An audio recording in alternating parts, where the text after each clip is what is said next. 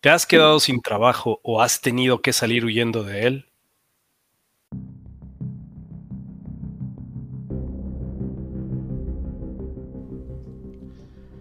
A muy poco tiempo de conocer a San Pedro, se unen el conocimiento, las adicciones y los dolores reumáticos.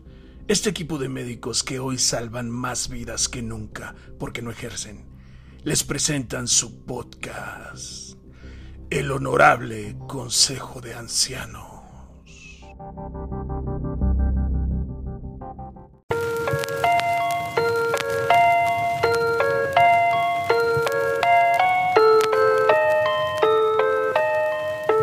Dígame la neta, Mikoshi.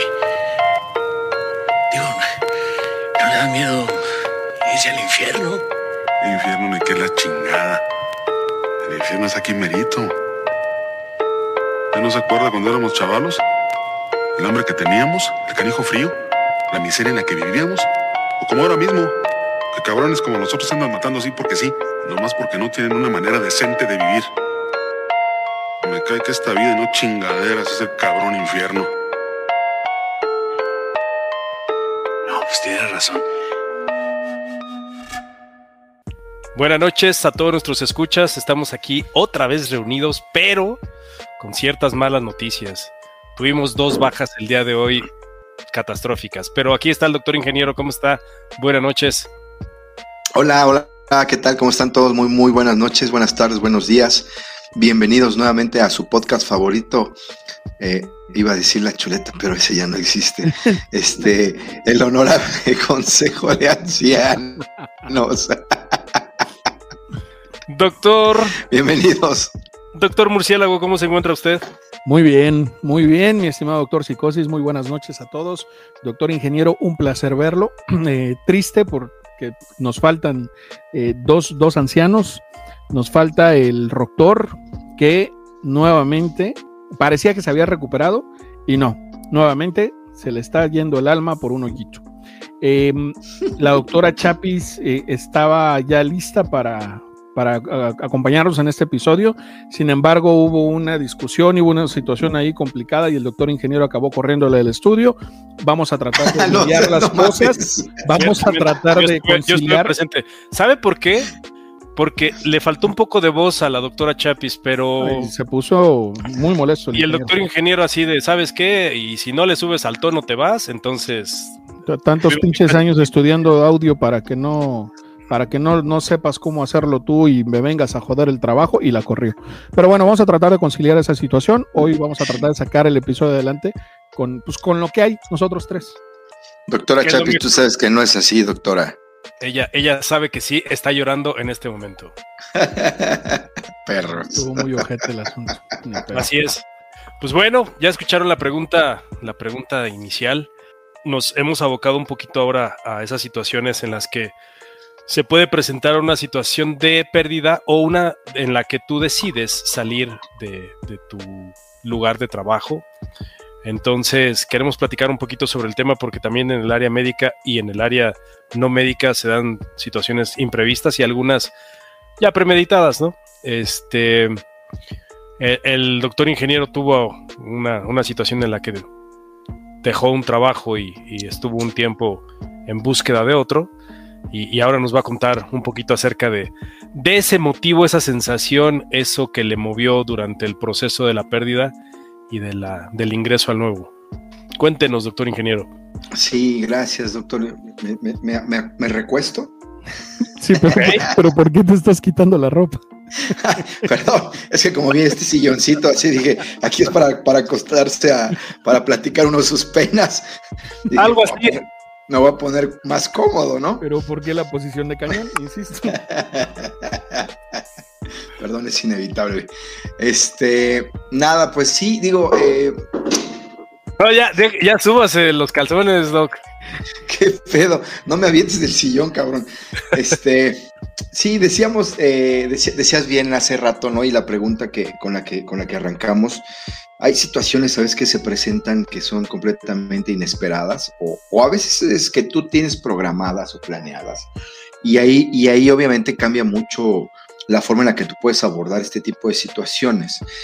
Otro punto que cuenta mucho también en cómo vas a abordar o puedes tomar estas situaciones es eh, pues en la edad, ¿no? No es lo mismo eh, perder el trabajo o cambiar de trabajo a los 25 o 26 años cuando, bueno, en el caso de, los que estudiamos medicina, a, muchos apenas vamos terminando el servicio social, ¿no? Este, pero digamos, en otras profesiones, a, a esa edad, pues ya pues ya llevan a lo mejor un año dos años en un trabajo pues más formal, ¿no?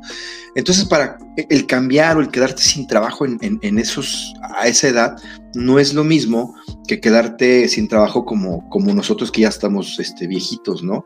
Y que tienes unas responsabilidades diferentes y que tienes preocupaciones diferentes y que el mercado laboral cambia y las situaciones cambian, obviamente eh, en favor o te juegan en contra cuando, cuando llegas a cierta, a cierta edad, ¿no? Entonces, la forma en la que tú lo puedes abordar, pues va, va, va a cambiar mucho y lo puedes ver desde una forma muy madura o una forma muy madura en la que a lo mejor te puedes sentir la peor persona, derrotado, el, el más malo, el más pendejo, el, o sea, el que no sirvió para nada con tantos años de esfuerzo o verlo desde otro punto donde tú dices, bueno, o sea, yo sé y estoy consciente que, hice lo que tenía que hacer, que lo hice con todo el profesionalismo que tuve que, que, pude hacerlo, eh, poniendo todo el conocimiento que, que, adquirí durante mi formación, durante la experiencia, y, y lo puedes ver desde ese punto de vista para que también te ayude a salir y a planear qué es lo que vas a hacer, qué es lo que viene, ¿no? Por ahí escuchábamos hace unos momentos un audio de un cuate que es como un, se dedica al coaching, donde, los, donde, donde hace referencia justamente al, al, que, al que tienes que estar listo en, eh, para este tipo de situaciones, estar preparado para no depender del cuate que es el, animal godín, ¿no? Como le decía, el animal corporativo, que está acostumbrado a, y que lleva 10, 15, 20 años viviendo eh, y trabajando y dando su vida para una corporación que si bien es cierto, sido muy bien remunerado y tiene uno, dos o tres autos y tiene una casa muy bonita y cada año se va de vacaciones a Cancún o al extranjero, a Japón, no sé, yo, yo qué sé, diferentes lugares, y que, pero sin embargo, no deja de ser, pues un... Pero más sin embargo... No, quiero decir un... No, dije sin embargo, no dije más sin embargo. Sin embargo, no deja de ser un... No quiero decirlo así como un, un esclavo, porque no es un esclavo, pero sí es un... chingados no es un esclavo moderno? Bueno, sí, porque está el grillete electrónico que es el celular, ¿no? Claro. O la computadora. Este, o la computadora, ¿no? Pero, pero, pero al final de cuentas, esa es su vida y ha sido su vida durante 10, 15, 20 años. Y llega un momento en el que te dicen, ¿sabes qué te vas? Y dices, güey, ¿qué voy a hacer?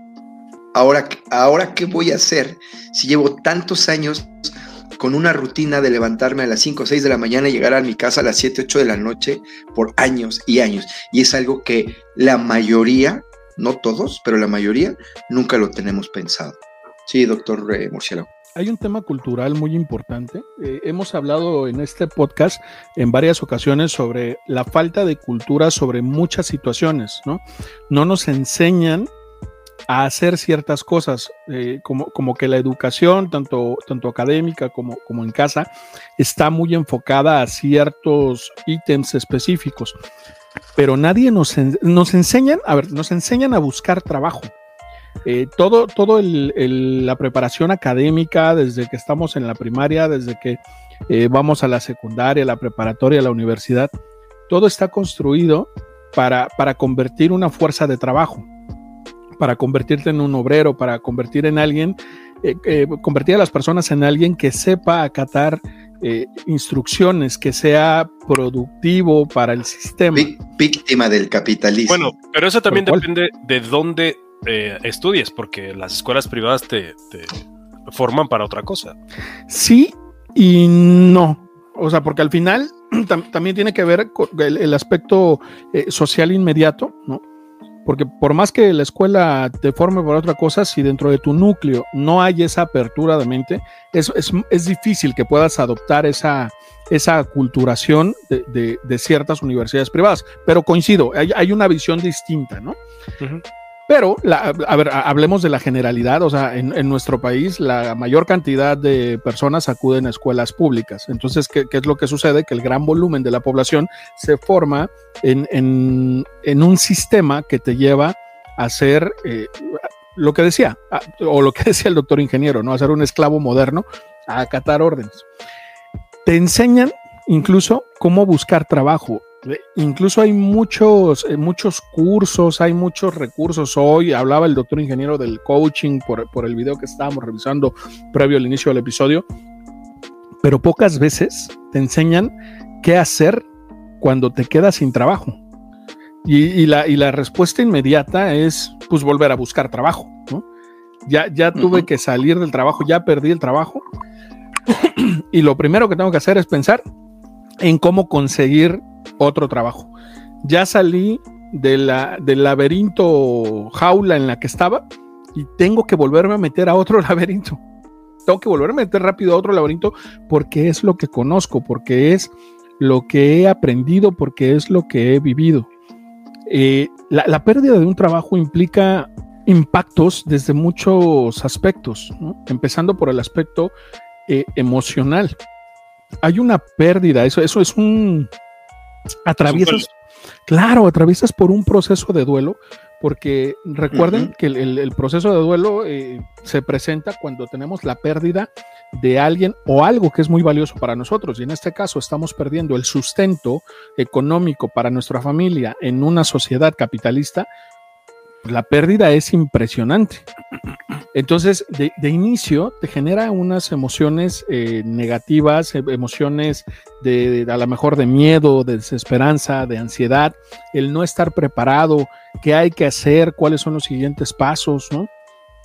Eh, yo, creo que esa parte es muy importante identificarla, eh, porque todos los que en algún momento hemos trabajado para alguna corporación, todos estamos en riesgo de eso todos estamos en riesgo de ello. ¿sí? Y, no, insisto, creo que históricamente no estamos preparados para qué hacer en ese momento. Dependiendo mucho de la idiosincrasia, dependiendo de la, de la formación, de la personalidad, de, a quién le sucede, eh, pues hay maneras de cómo se afronta. Hay, hay quien se puede tirar a la depresión un muy buen rato, es más, no salir de ahí. Hay quien dice, pues lo tomo de manera activa y y chingue su madre. ¿no? Hay quien, como el doctor ingeniero, dice voy a vender mi cuerpo mientras, no hay pedo, en lo que encuentro otra cosa. Eh, pero, pero tiene que ver con un tema de, actitud. Lo decía Víctor Frankl en, el libro eh, El hombre en busca del sentido, ¿no?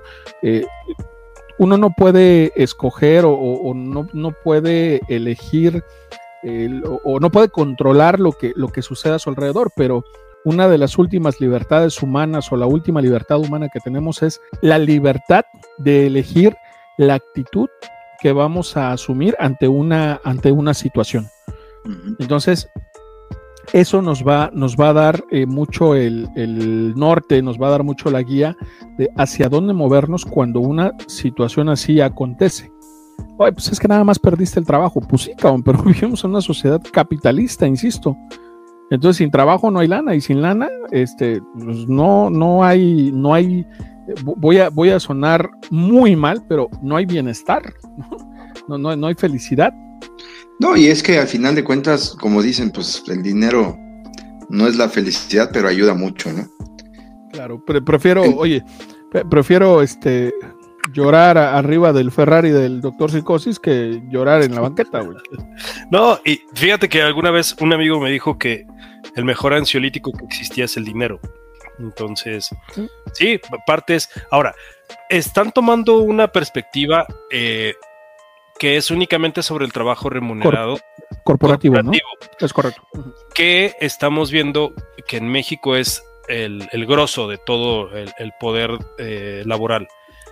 Y también tenemos que tomar en cuenta que es muy cómodo saber que vas a tener un sueldo independientemente de, lo que suceda alrededor de la empresa, de la compañía, de la economía, del país.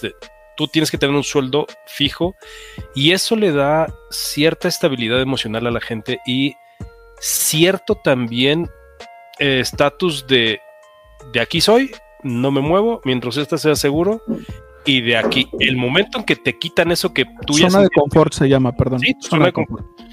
y que tú ya eras dueño de eso y que te mueven, entonces entra en crisis una persona porque nunca se dio cuenta que podías salir Claro. intempestivamente por cualquier razón. Hay un video ahorita muy curioso en, en internet, en YouTube, de una chica que está llorando porque le, le dijeron que iba a trabajar ocho horas al día y ella decía que no voy a tener vida, voy a salir todos los días a las seis de la tarde y Ujú. ¿qué, ¿de qué me va a servir? O sea, no estudié tanto tiempo para estar todo, toda mi vida encerrado ocho horas y, y solo voy a tener como tres horas de mi vida al día. Eh, desgraciadamente esa es la vida laboral, o sea, Claro. si tú estás enfocado a tener una vida en- adentro de una compañía, un trabajo que dependa de un sueldo, pues tú no eres dueño de tu horario y en el momento en que lo pierdas, lo vas a sufrir porque no estás pensando adentro de un trabajo. La gran mayoría de la gente no está pensando qué voy a hacer si lo pierdo, qué voy a hacer si la empresa quiebra, qué voy a hacer si eh, me llega una mejor oportunidad. Hay gente que no la toma por no perder lo que ya tiene seguro. Ajá, exacto. ¿Sabes por qué? Fíjate que eh, los seres humanos somos animales de control. O sea, queremos tener bajo control siempre las cosas. Por eso justamente cuando, cuando vienen este tipo de modificaciones o de cambios, eh, sucede lo que acabas de comentar, doctor Psicosis, la crisis, ¿no? Cuando hay un cambio, hay una resistencia, porque no nos gusta el cambio, no- nos cuesta mucho trabajo como, como especie adaptarnos al, al cambio. Entonces, como dices tú, a lo mejor puede haber oportunidades que dejamos pasar, que pudieran ser buenas oportunidades de crecimiento, por ese miedo, por, porque también hay, que, hay que aclarar que la zona de confort no necesariamente significa estar maravilloso. La zona de confort eh, eh, eh, implica estar en donde tú conoces, en donde tú dominas, aunque lo que conozcas sea una mierda y aunque lo que dominas sea una cagada. Sí, Eso es aunque haya una mala, una mala este, relación laboral o un mal Claro. ambiente de trabajo, pero pues está seguro. Pero cada 15 días te recibes tu cheque y dices, ah, pues por esto aguanto todo lo No demás. aguanto. Claro. Claro. Entonces, se- digo, sin adelantarnos a, a- a un punto que vamos a ver más Sí, adelante. y, y Adelante, doctor ingeniero. no, este, lo- a lo que, lo que iba era justamente eso que decías, ¿no? O sea, hay, hay, me tocó conocer a mí también, así como tú dices, mucha gente que llevó, que llevaba 20, más de 25 años trabajando en, en- en una empresa, en esta empresa, soportando humillaciones, soportando eh, que te que tuvieras que trabajar más de ocho horas como lloraba la niña esta, o sea, 10 horas, 12 horas. Pero, pero la niña no, no llora por más de 8 horas. La niña del video que dice el doctor Psicosis llora por las 8 horas, no ni siquiera por más. No, por más. Bueno, o sea, gente que, que, que, que 12 horas o más, ¿no? Y, y que lo soportaba y que al final decía, bueno, pero ya tengo algo seguro, bueno, pero pues yo sé que con esto puedo aguantar. Y entonces entra esa, esa zona de confort que puede a veces pasar hacia la parte del conformismo, ¿no? Donde tiene mucho que ver lo que tú decías, la personalidad y lo que busca cada quien, y si quieres realmente quedarte ahí o, o ser algo o, o, tener algo más allá que eso, ¿no? Y no estamos también, como lo mencionabas, educados, enseñados para tener ese, esa estrategia, ese plan B o plan C que no necesariamente tienes que tener cuando estás en un trabajo como este, ¿no? Que, que tienes asegurada tu catorcena, tu quincena, Perdón, sino que... porque incluso a lo mejor estás tan absorto en el trabajo que tienes que ni siquiera te da la oportunidad de pensar en cómo desarrollar un plan B, pero no se nos adelante, doctor ingeniero. Eso, de eso vamos a hablar más adelante. No, Doctor y también tomen en cuenta algo. Mucha gente no se mueve porque trae la responsabilidad de una familia atrás. Claro. Y el hecho de quedarte o como el perro de las dos Claro. tortas o entre un proceso y otro hace que digas, bueno, este por lo menos lo tengo ahorita aquí seguro y no me voy a mover. porque sí existe el miedo de que pues no te den el otro trabajo, no te asciendan o no te, no te vaya bien en otro tipo de, situación en la que tú seas responsable de, tu, de tus ingresos, ¿no? Pero sí, exactamente como decía el No es una decisión fácil. No, no es una decisión fácil, es una decisión que tiene un riesgo muy alto. Exacto, y ahí es donde dices, es sin miedo al éxito. Sin miedo al éxito, papá. Exacto, pero ahí sí, yo por ejemplo, les quiero decir, si lo hacen con previsión, si lo hacen, si, si tomas ese riesgo y si te da la, la, fortuna de poderte mover hacia un área que te sientas más cómodo, que te vaya mejor económicamente, que te pueda dar más satisfacción o que te pueda dar más conocimiento, ese brinco, yo sí, el consejo que daría es, ok, si me voy a salir, tengo que estar previsto que puedo fallar y puede haber imprevistos. Entonces, si tú ahorras, si tú economizas, si tú prevés, ese salto va a ser muy sencillo. Y ahora, yo no trabajo en una empresa, lo he hecho un par de veces, quizá tres veces en mi vida, y en una de esas sí, sí me dieron las gracias. Entonces, digo, yo estaba acabando la carrera de medicina, entonces la verdad es que mi máxima preocupación era saber qué película iba a salir el próximo domingo. Entonces, bueno, pero eh, tendríamos, tendríamos que aclarar por qué le dieron las gracias en esa no, no, no, no, no, no, no, no, no entramos en detalles que se fueron muy quiero, Yo sí quiero aclarar. Déselo, déselo. Yo sí quiero aclararlo. Eh, a ver, nada más como cápsula cultural, le, le dieron eh, las gracias al doctor Psicosis porque el esposo de la dueña pensaba que el doctor Psicosis estaba teniendo ondas con, con, sí, con la dueña. Es Pero mentira. Ah, caray. Lo dejaron salir con pañal. Mi estimado Roctor, está entrando el Roctor al estudio, viene dejando como Katy la oruga una estela color café. Pero, apreciamos mucho el esfuerzo que está haciendo por acompañarnos. Roctor. Se ve un poco deshidratado, Roctor. No lo, no lo escuchamos, Roctor. No, yo creo que yo, creo que ya se le fue problemas. Tanta pérdida, tanta pérdida de líquido. Anciano fans, una disculpa. Eh, tuvimos un exabrupto porque llegó el doctor, como les decía, llegó como Katy la oruga dejando una estela extraña en el piso. Y nuevamente sufrimos un episodio de tironía por parte del doctor ingeniero, así como corrió la doctora Chávez. tironía, ¿Qué es tironía, güey? Es, una tiranía. Es una tiranía más cabrona, güey, como, como de un tirano muy cabrón. Entonces, ningún dictador había sido tan, tan inquisidor, tan tan tirono como el doctor ingeniero y, corrió al rock como Napoleón. Pero bueno, eso vamos a arreglarlo después en, junta de consejo. Por favor, continuemos con el tema, doctor Psicosis. Muy bien. Este, estábamos en que. Estás enfermo de poder, doctor ingeniero. ah, ah, ah, ah. Ah, no, pues usted estaba diciendo, doctor Murciélago, que supuestamente que me habían levantado falsos. Este, ah, No, no, no, no fue supuestamente, o sea, en verdad al doctor Psicosis. No, me levantaron falsos. Por unas. Ah, no, no, sí, o sea, vaya, no, nunca dije que fue verdad. La verdad es que siempre hemos tratado de llegar a, la verdad de las cosas, nunca hemos podido en esa situación, pero, pero sí fue por la celotipia del, esposo de, la patrona. Así es, sí, así me dijeron, tienes, me dijo, tienes el tiempo que necesitas para encontrar otro trabajo y, y fue empezando el año, ¿no? Me acuerdo. Sí. Por ahí del 2 de enero, algo así. Sí, sí, sí. Y sí, ahí sí se siente el y ahora qué voy a hacer, ¿no? Pero pues en mi caso era algo pues nada grave porque yo no tenía ningún dependiente y pues, estaba, estaba haciendo la, preparación para el examen de, especialidad, pero... Decía, decía el doctor Psicosis, ahora qué voy a hacer ya que me estaba empezando a enamorar, ¿no? Ándale. ah, pues. del trabajo, decías. del changoleón, ¿no? Ajá. no, la verdad es que sí estaba bien enamorado de ese trabajo. Imagínense, 10 pasos y estaba una maquinita con el Street Fighter y el Mortal Kombat. ¿Cómo demonios no me iba a enamorar? Y a como a 40 pasos, unos buenos sopes y unas buenas memelas que no saben qué maravilla. Unas gorditas de chicharrón y enfrente unos pescuecitos rostizados con salsa valentina y estoy salivando.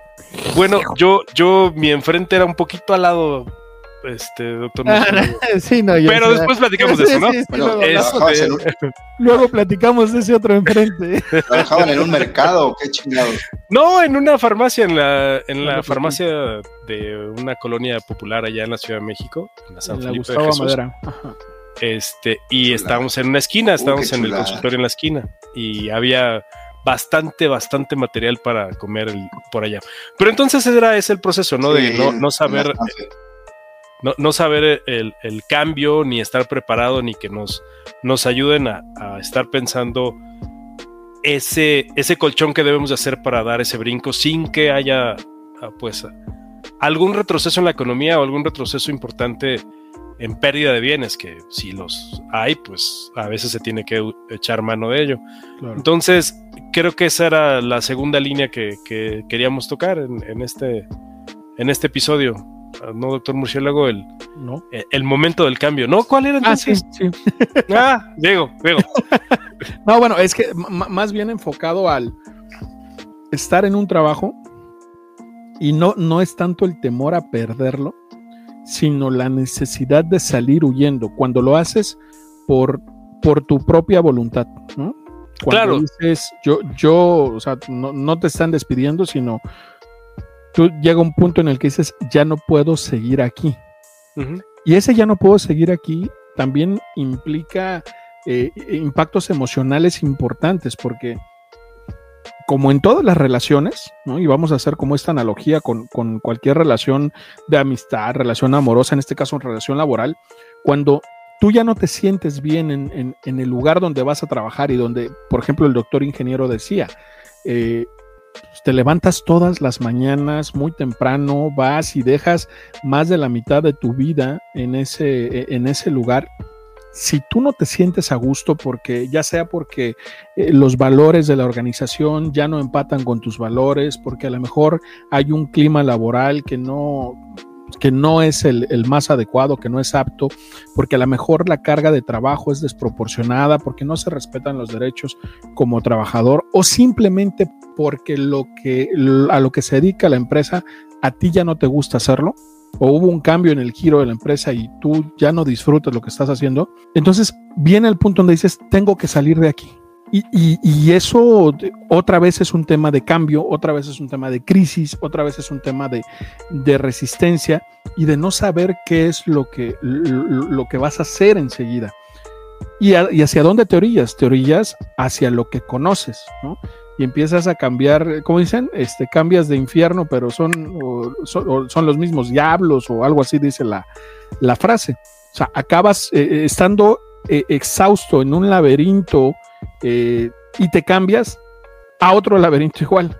No digo que siempre, pero, pero en la generalidad es lo que pasa. Y esa es una ventaja que de pronto puede tener alguien que, que no está en la vida corporativa y que, y que más bien se dedica a un emprendimiento de las características que éste sea, porque al final él tiene la libertad de, de seguir haciendo o no seguir haciendo su, su negocio, o a lo mejor cambiarle, él puede decidir sobre las modificaciones en cuanto a cómo hace lo que hace, y, eso puede ayudarle a dar un dinamismo que, que le permita no, no saturarse, no llegar a un tema de burnout. En eso el doctor Psicosis nos puede dar un poco más de, de- experiencia, ¿no? Sí, o sea, sí entiendo el punto en el que tú puedes hacer o deshacer o moverlo. Pero fíjate que aquí la responsabilidad de si quieres ingresos tienes que trabajar, sí o sí. Aquí no tienes esas prestaciones de aguinaldo y que Oye, perdón, hay un, hay un meme muy, muy famoso, bueno, muy frecuente. De hecho, empieza a circular siempre en eh, finales de noviembre, principios de diciembre, y dice algo así como todos, todos esperando el aguinaldo, este, men- menos yo por jugarle albergas Al- al, em- al al emprendedor. emprendedor. Sí, claro. Sí, o sea, yo veo a mis amigos que reciben su aguinaldo y que su despensa y su fiesta de fin de año y todo, y pues hay quien tiene prestaciones de autos o de seguros médicos y pues uno no puede hacer eso, lo, tiene que, lo tienes que pagar. ¿Qué ventajas tiene? Pues que tú te pones tus límites y que tú sabes tus alcances y que sabes el riesgo que puedes correr y te tienes que administrar bien. ¿Cuáles son los contras que a veces, la, incluso la misma situación económica del país te puede jugar en contra. O sea, en, en, la pandemia yo recuerdo varios de mis compañeros que estaban trabajando en la clínica allá en la Ciudad de México, eh, que eran quirúrgicos, no podían operar.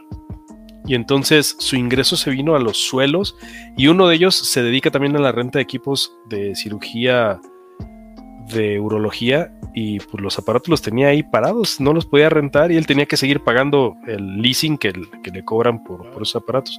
Entonces sí, sí, es, es un tema delicado. Es muy satisfactorio, pero también te cae un poquito la presión de saber que muchos factores pueden mover tu ingreso. Y si no eres administrado, la verdad es de que va a ser, va a ser un poquito complicado, porque hay temporadas muy buenas y hay temporadas de vacas flacas que tienes que saber administrarlas y tienes que saber, tienes que ser visionario de saber cuándo van a suceder y también ser muy visionario para tener un previsto de que en algún momento va a suceder aunque no te des cuenta. En nuestro caso, por ejemplo, ya hablamos el doctor y yo que nos dedicamos a lo del control de peso. Una crisis fuerte fue la de marzo, cuando suspendieron el medicamento de Redotex, que era de lo que más ocupábamos para el control de peso. Y vaya que, que fue un, un, cambio muy fuerte para los pacientes y eso también trajo un bache importante en cuanto al, al trabajo. Afortunadamente se solucionó, no, no fue nada, nada grave como hubiéramos pensado, pero sí tienes que ser muy administrado. Y eso, pues es que la vida laboral te dice cuándo va a caer la lana y pues yo los veo bien felices finales de quincena que ya van a recibir el cheque y pues uno no tiene un, un ingreso fuerte así como, como ustedes. Ya, ya, no se da, ya no se da cheque, eso era antes. Bueno, una transferencia. O... Y, y, y, aparte, o sea, tampoco es así como que tan feliz, porque ahí por, por, ahí del día 12 o del día 12 más uno ya andas pasando aceite, ¿no? Entonces. Pero es que a, a, eso es de administración. Claro, a, a, veces te pasa como el mapache del GIF, ¿no? Que, que recibe su, su algodón. Su algodón. Y en el Lo agua mete al agua, se le va. Sí. Vamos a poner ese, ese GIF en, en, la página. A ver, pinche Humbercario, sirve de algo. Oye, Eh, oye, y, y, aquí tomando lo que decía eh, el doctor Psicosis, vuelve, vuelve a salir el, el, el, tema que no solamente en el, en el trabajo corporativo, sino también en, este, en esta parte en la que eres tú, tú tu propio jefe, tu, tú eres el dueño de tu empresa, digamos. Tu emprendimiento. Eh, también, también es súper necesario tener mapeado ese, esa estrategia adicional o ese plan B en donde no solamente puedes estarte dedicando, en este caso, a lo mejor al control, a la consulta, ¿no? Como, como el doctor psicosis o el doctor, o, o, o lo que sea, ¿no? Digamos, como es, es en este ejemplo, que, que, que tienes que ver también ese plan de, oye, pues tengo que ver qué otra cosa me puede generar ingresos, porque va a llegar un momento, como decía ahorita el doctor Psicosis, en que pues es temporada de vacas flacas, güey, y, y, por situaciones ajenas a mí. A, ¿Qué, qué, grosero, doctor ingeniero. A ver, el que, el que el doctor Psicosis y el doctor se dediquen a la consulta de control de peso no le da ningún derecho a hablar así de las damas. La obesidad es un problema de salud y se tiene que abordar con esa seriedad. Qué poca madre. Hijo de la chingada. Ahora sí lo están, lo están acabando, doctor ingeniero. Hoy sí lo traen de bajada. Está Pero bien, usted, está bien. Usted empezó cuando corrió a la doctora Chapis. No, que la chica, no la corrí. Solamente fueron unos ajustes que se tuvieron que hacer con el audio. O sea, cortarla. Ajá, exacto, correr, sacarla, para que no estorbara. sí, exacto. Ahora que no estorbar. No, no, no, tú ya estás poniendo otras cosas que. Yo solamente estoy repitiendo las palabras que son, resonaron en este estudio. Así Pero, es. perdón, continúe con su opinión, doctor ingeniero. Solo le pido respeto hacia, hacia el género femenino. Como, como siempre. Eh, es, eh, bueno, entonces decía, aquí aparece otra vez ese punto. O sea, a final de cuentas, no, no podemos y es otra vez, no estamos enseñados, no estamos uh -huh. preparados para, para tomar esas decisiones, esos riesgos eh, que, que, pueden llegar a suceder y que, y que la mayoría de las veces no los tenemos en mente, ¿no? Y así como decías también al principio, en el tema de... Eh, de que hay gente, y como lo decíamos hace rato, hay gente que soporta trabajar en la esclavitud, ¿no? Moderna. eh, hay gente que también dice a la chingada. O sea, y también hay que tener mucho valor Sí. para poder decir, ¿sabes qué? Yo prefiero buscar otra cosa que seguir aguantando esto.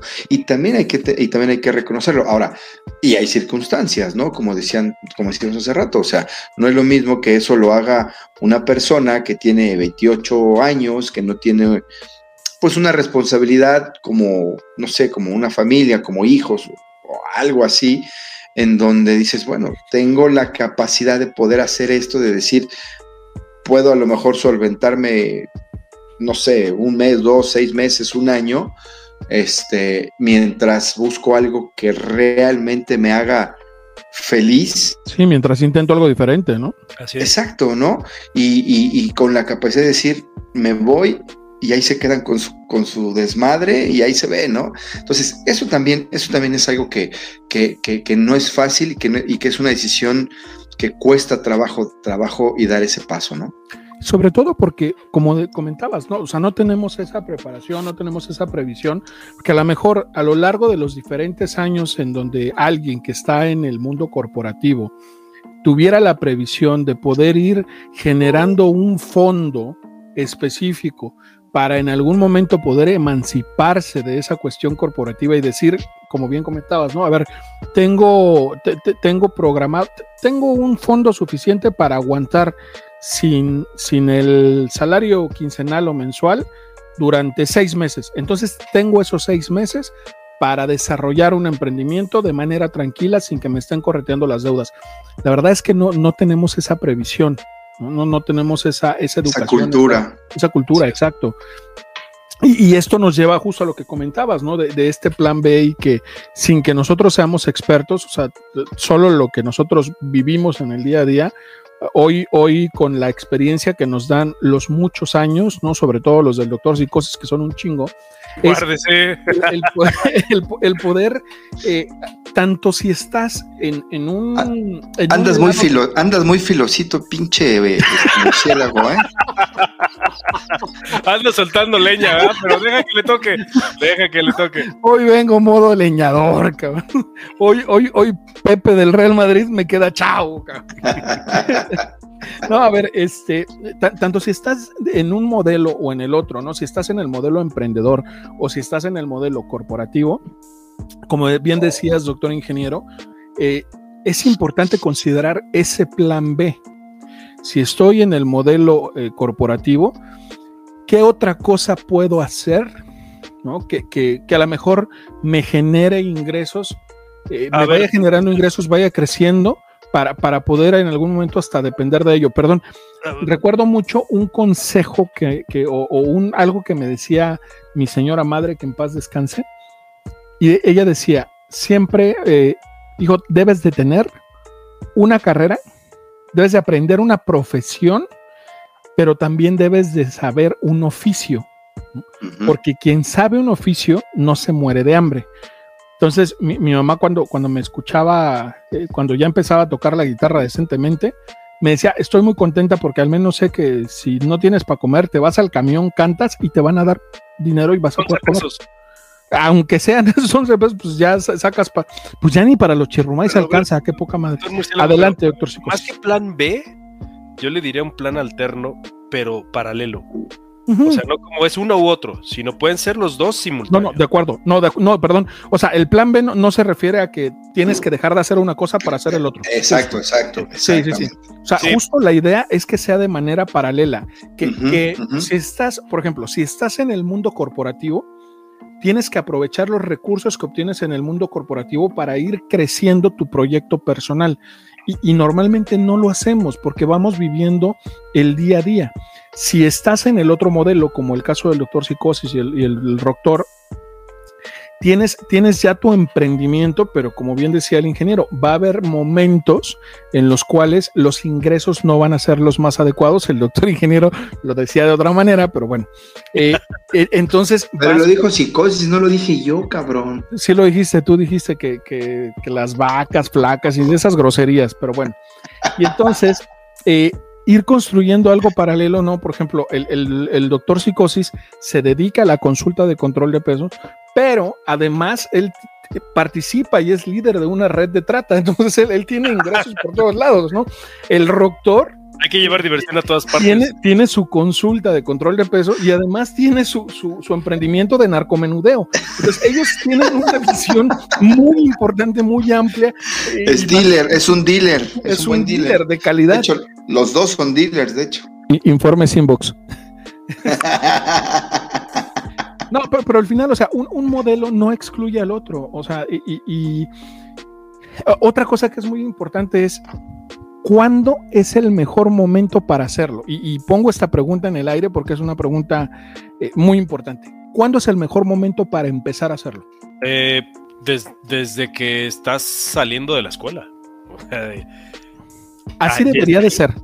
sí, Así debería de ser. No sucedió porque no sabíamos, porque no nos enseñaron, porque no. ¿Cuándo es el mejor momento? Como tú dices, desde que empiezas tu vida productiva. Hoy. El ¿Cuándo primer- es el segundo mejor momento? Ajá. Hoy. O sí, hoy. Exacto. Sí, e, es, ¿No lo hiciste? hoy. Sí. Hoy. No, Sí. no te esperes a planearlo, a proyectarlo, a decir, bueno, cuando tenga 62, o sea, pues no. Mire, doctor Murciélago, ¿me permite eh, compartir un... Por favor, es su podcast, es su estudio, es su casa, Le es- voy, le voy a dar un es texto su que, emprendimiento. Qué, amable usted, como siempre, ¿verdad? Ojalá siempre fuera así. Tengo mucha gente que me, me cuestiona y me pregunta, es que es muy difícil. Cuando tú piensas algo, llevarlo a cabo es muy complicado. Y ahí le va el texto. Al ponerle fecha, a un sueño se convierte en, en una meta. Una meta dividida en pasos se convierte en un plan. Y un plan apoyado por acciones se vuelve realidad. Entonces, solo es eso, ponerle fecha. ¿Cuándo vas a empezar? Pero ya. Claro. O sea, no es de que dentro de tres años yo creo que... No, no, no. Si vas a empezar a hacer un proyecto es, mañana mi primer paso es sentarme y escribir lo que quiero hacer y el siguiente semana ya tengo que tener esto. Porque si no, Eh. nunca lo van a realizar. Es como, es como los que dicen voy a, voy a ponerme a hacer ejercicio o voy a empezar la dieta y dicen este el lunes. No, eh, eh, ya nada más, este, la, es, híjole, ya no pude porque Doctor ingeniero, No. si está usted molesto conmigo, no tiene por qué desquitarse de esa manera en este episodio, ¿eh? Solo quiero aclarar. qué buena indirecta, doctor ingeniero, ¿eh? Así. La, la- la captó, la captó. no, güey. O sea, digo, si a ti te quedó el saco, pues yo qué, cabrón. Pues es que no me queda. No, o sea, a lo que voy es que ese mensaje es ese, o sea, es Sí, sí, tal cual. el clásico refrán, no dejes para mañana lo que puedes hacer hoy. Pues, así. O sea, parece algo tan viejo, pero es una realidad. Y, y ¿cuándo es el mejor momento? Pues ya, empiézalo a hacer, güey. O sea, hazlo ahorita, no, no le pienses más. Eh, después no vas a tener la energía ni las ganas para poder hacer algo que pudiste haber empezado a Pero a ver, ahí le va algo, doctor ingeniero. Mucha gente no sabe cómo hacerlo. Y eso es. Claro, no, Eso- no lo eso- sabemos, Eso es porque no nos mala. enseñaron. Claro, y, y ahí le va un tip que alguna vez leí en, un, eh, en una revista. El título decía: El sombrero, avienta el sombrero atrás de la, de la reja. Y hablaba de que una persona siempre pasaba a través de un jardín que quería conocer, pero nunca, nunca, nunca lo podía conocer. Hasta que un día dijo: Este lugar va a desaparecer de como lo quiero conocer. Y entonces aventó su sombrero atrás de la reja y se vio obligado a regresar por él. Claro. No había otra manera. Entonces tuvo que regresar por el sombrero cuando estaba abierto el lugar, porque siempre pasaba cuando estaba cerrado por el horario de trabajo. Tuvo que entrar, lo conoció, recogió su sombrero, se fue y por fin lo pudo hacer. Si no avientan el sombrero, nunca lo van a hacer. Tiene que haber un motivo por el cual tienen que empezar o regresar o verse obligados a, a- a llevarlo a cabo. Si no, no. Yo, conozco una analogía que va en ese mismo sentido, es diferente, pero creo que también es, es muy valiosa, ¿no? Y va, va de la mano con lo que comenta doctor Psicosis. Esta es un poquito más larga, voy a tratar de resumirla, pero es la historia de un, un monje y su acompañante, ¿no? Bueno, no su acompañante, su aprendiz, que hacen, cada año el monje hace un recorrido a través de, de una región, eh, una caminata. Y entonces en este año va el monje caminando con su aprendiz, los toma la noche y, dice, y el aprendiz le dice al monje, ¿no? Oiga, maestro, ¿dónde vamos a dormir? Dijo, mira, ahí se ve una casa, una casita de campo, ¿no? O sea, una casa relativamente humilde, una, una extensión de tierra amplia con un establito, pero se veía de características pues campiranas y humildes. Se acercan a la casa, tocan la puerta, pues, sale a abrir el dueño de la casa y, les dice el monje, oiga, este, podríamos pasar la noche aquí, ya es muy tarde y queríamos ver si podríamos, nos, puede dar al, este, morada. El, dueño de la casa, muy amable, dice, sí, adelante, pasen, por favor. Eh, les invita a cenar, ¿no? Este, platican y todo. Eh, una, una cena humilde, sencilla, pero, pero con esa hospitalidad. Se mire, dentro de la casa, la casa es chiquita, no, no, tengo espacio para que se queden, pero ustedes se pueden quedar en el establo. En el establo eh, tengo una vaca, que es, pues la, vaca es de donde nosotros eh, subsistimos, porque es, es, vaca, ¿no? Y, otra vez no quiero entrar en detalles porque a otra vez estás poniendo el dedo en la llaga, doctor ingeniero, por favor. Eh, de, de, ella subsistimos porque ah, de ella tomamos leche y hacemos el queso y, vendemos un poquito el queso y eso nos da para vivir en el día a día. Entonces la vaca es lo más valioso que tenemos. Entonces dice, ah, no, pues, perfecto, no tenemos problema de dormir ahí. Hay un poquito de paja, entonces ahí se pueden acomodar. Entonces van al establo, los acomoda.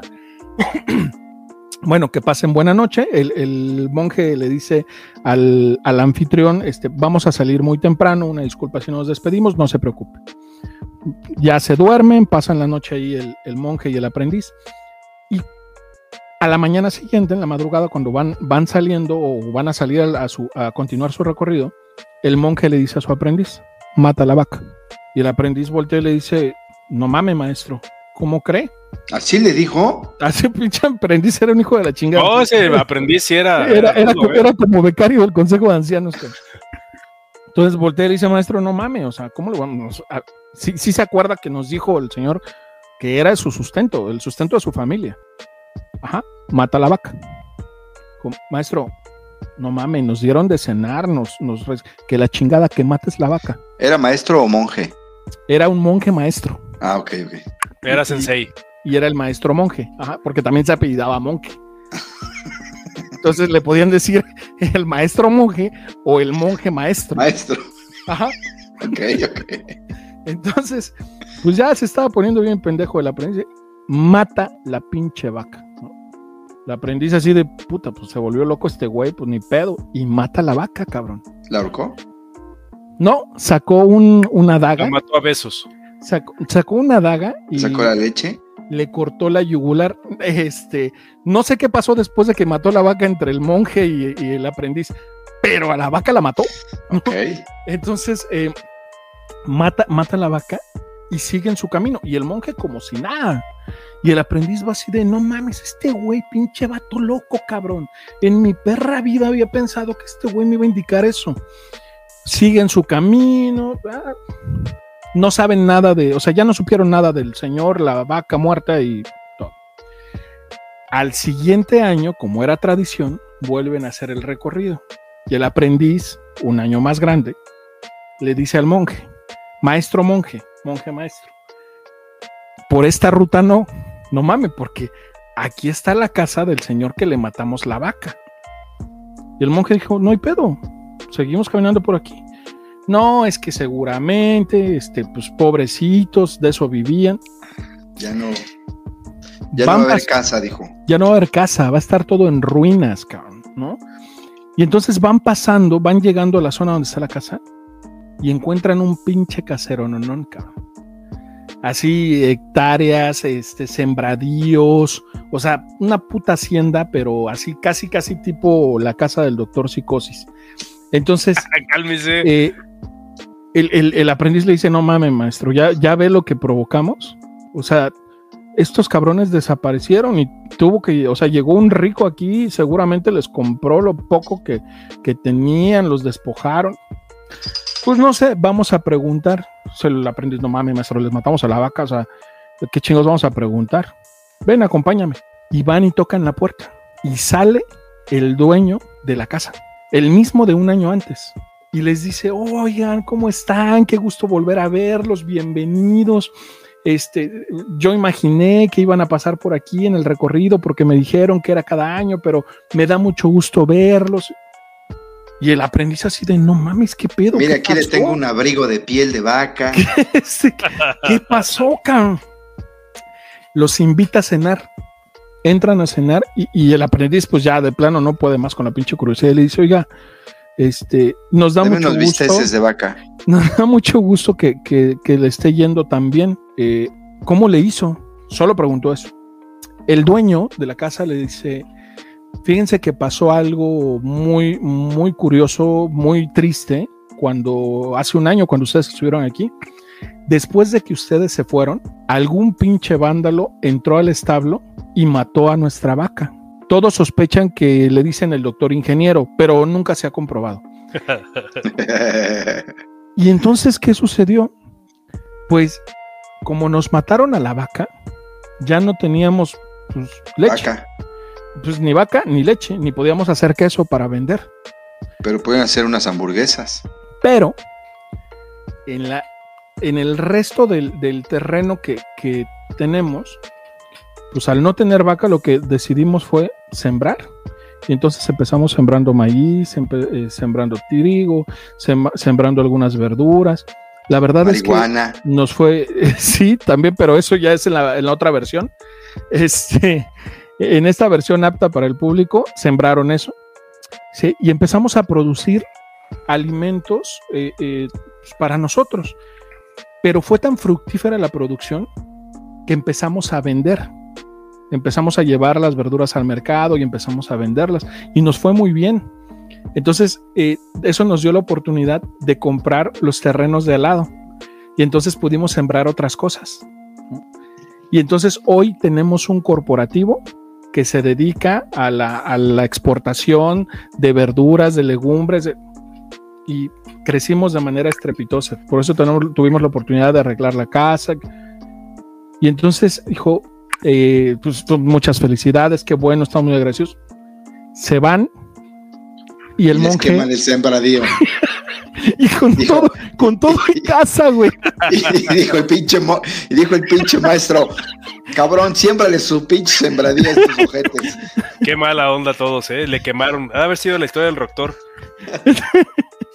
Dijo, a ver, tiene una, tiene unas Marías ahí, quémalas también, ¿no? A ver, trae un pájaro y quémalas. Sale Y desde entonces decían el quema Marías. el pájaro quema María, sí. Este, no, salen de la casa y entonces el, el aprendiz le dice al monje, maestro monje, ¿qué pedo? Se- el monje le dice, ellos necesitaban que les mataran la vaca, porque la vaca en vez de hacerlos crecer los tenía frenados. Ellos tenían un potencial tremendo. Ni siquiera se habían dado cuenta del potencial que tenían en estas tierras y necesitaban que alguien les matara la vaca. La, la moraleja de esto es, en muchas ocasiones necesitamos que nos maten la vaca para poder tomar esos otros riesgos que comentabas tú, doctor ingeniero. Espero les haya gustado un poquito la analogía. Este va un poquito de la mano con la que comentaba el doctor Psicosis, pero al final creo que el aprendizaje y la enseñanza es, es bastante valiosa. Sí, sí, sí, sí. La- quien Sí, tenga un- una un vaca, mátela. Al que tenga una vaca, mátela. Al que lo vea con una vaca se la mata. Ya, ya, a ver, por favor entiendan bien lo que tratamos de, de- de transmitir, porque no quiero que al rato vayan a ir a matar. desapareció la Este, vaca sí, negra en Acapulco. Ya me imagino que van a ir a rafaguear este, eh, cabezas de ganado al por mayor. Es que tiene un chingo de vacas y vamos a matarlas porque el doctor Murciélago dijo que. No, no, no, no, no, no, no. Encontremos la moraleja de esta metáfora, por favor. No, no, no es cierto. Ya hab- hablando en serio, sí, o sea, mucha, tiene, tiene mucha razón y, y, y sí va muy, muy la, analogía con lo, con lo que estamos platicando, ¿no? O sea, salirse de esa zona de confort, ¿no? Que es eso, este, explotar el potencial que, que a veces no sabemos que existe y que tiene que a lo mejor venir alguien a, a, a- a- a darnos, los- a darnos esa cachetada, ¿no? Para despertar y decir, güey, o sea, tú puedes con esto y puedes más, güey, y solamente es cosa de que te decidas hacerlo, ¿no? Entonces, eh, sí, sí, doctor, gracias. Hombre. Por iluminarnos a matar vacas. Sí. y, a, y a quemar cosechas de maíz. Sí, también. Hay que arrasar con todo eso. Pero bueno, pues entonces, eso, eso es algo de lo que no nos enseñan durante ni la carrera ni nuestra vida, eh, pues en, en- en la sociedad. No puedo decir únicamente la familia, ¿no? Sino eso realmente no permea desde la sociedad eh, en muchas veces. Y pues hay que planear las cosas, hay que eh, te- te- quitarse el miedo de decir no sé y enséñenme, porque muchas veces no queremos que alguien se acerque y nos diga, pues esto se puede hacer con esta planeación.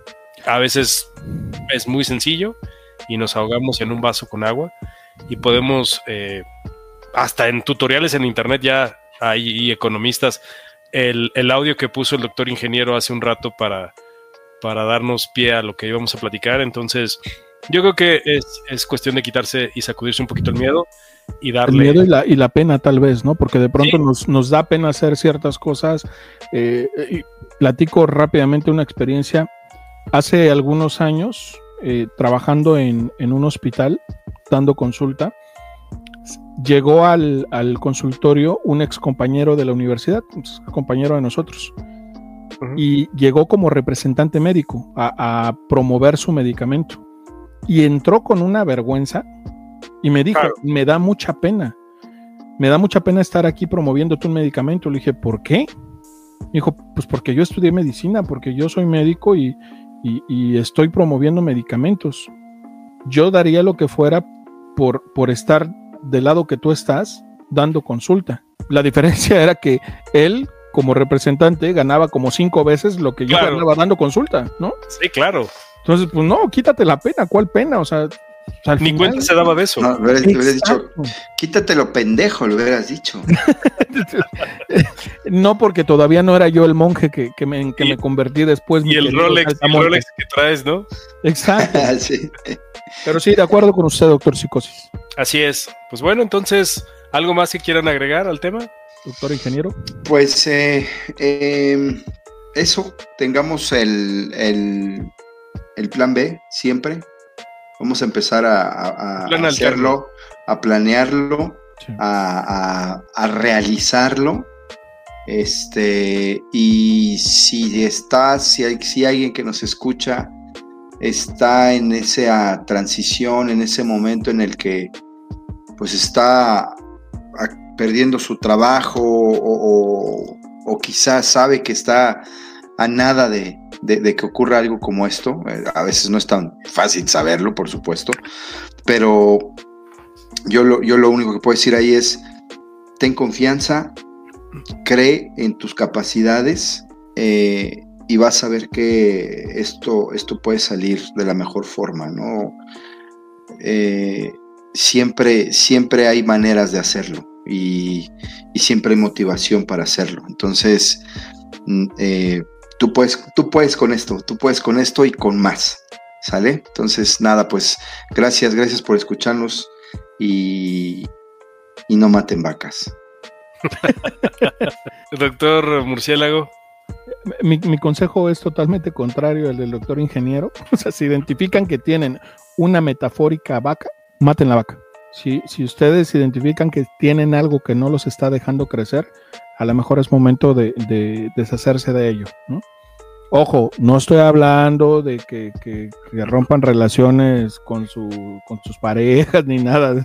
Esto es, todo enfoque laboral, no empiecen con cosas, por favor. Muchísimas gracias por escucharnos y esperamos sobre todo que sea de, de utilidad para, para todos eh, los que nos escuchan, sobre todo para los más jóvenes, porque digo, aplica para todos, pero a mí me hubiera encantado que esto me lo hubieran dicho hace 20 años, ¿no? Y me hubieran tenía ayudado a como tener 40, como... ¿Cuán- ¿Mandé? Cuando tenía como 40, ¿no? Cállate, cabrón. sí, a ver, me, me hubiera, me hubiera encantado que alguien me, me ayudara a comprender eso hace mucho tiempo. Entonces, como decíamos hace rato, el mejor momento para empezar a hacerlo, pues sí, era hace 20 años. El segundo mejor momento es este. Es hoy. Sí, yo nada les digo eso. No pongan todos los huevos en la misma canasta. Hay que diversificar y hay Exacto. que perderle el miedo a emprender, a hacer otras cosas que, que no estén dentro de su área de confort. Y un gusto, nos estamos viendo, o nos estamos saludando, nos estamos platicando en el próximo capítulo. Cuídense. Adiós. Bye. Adiós.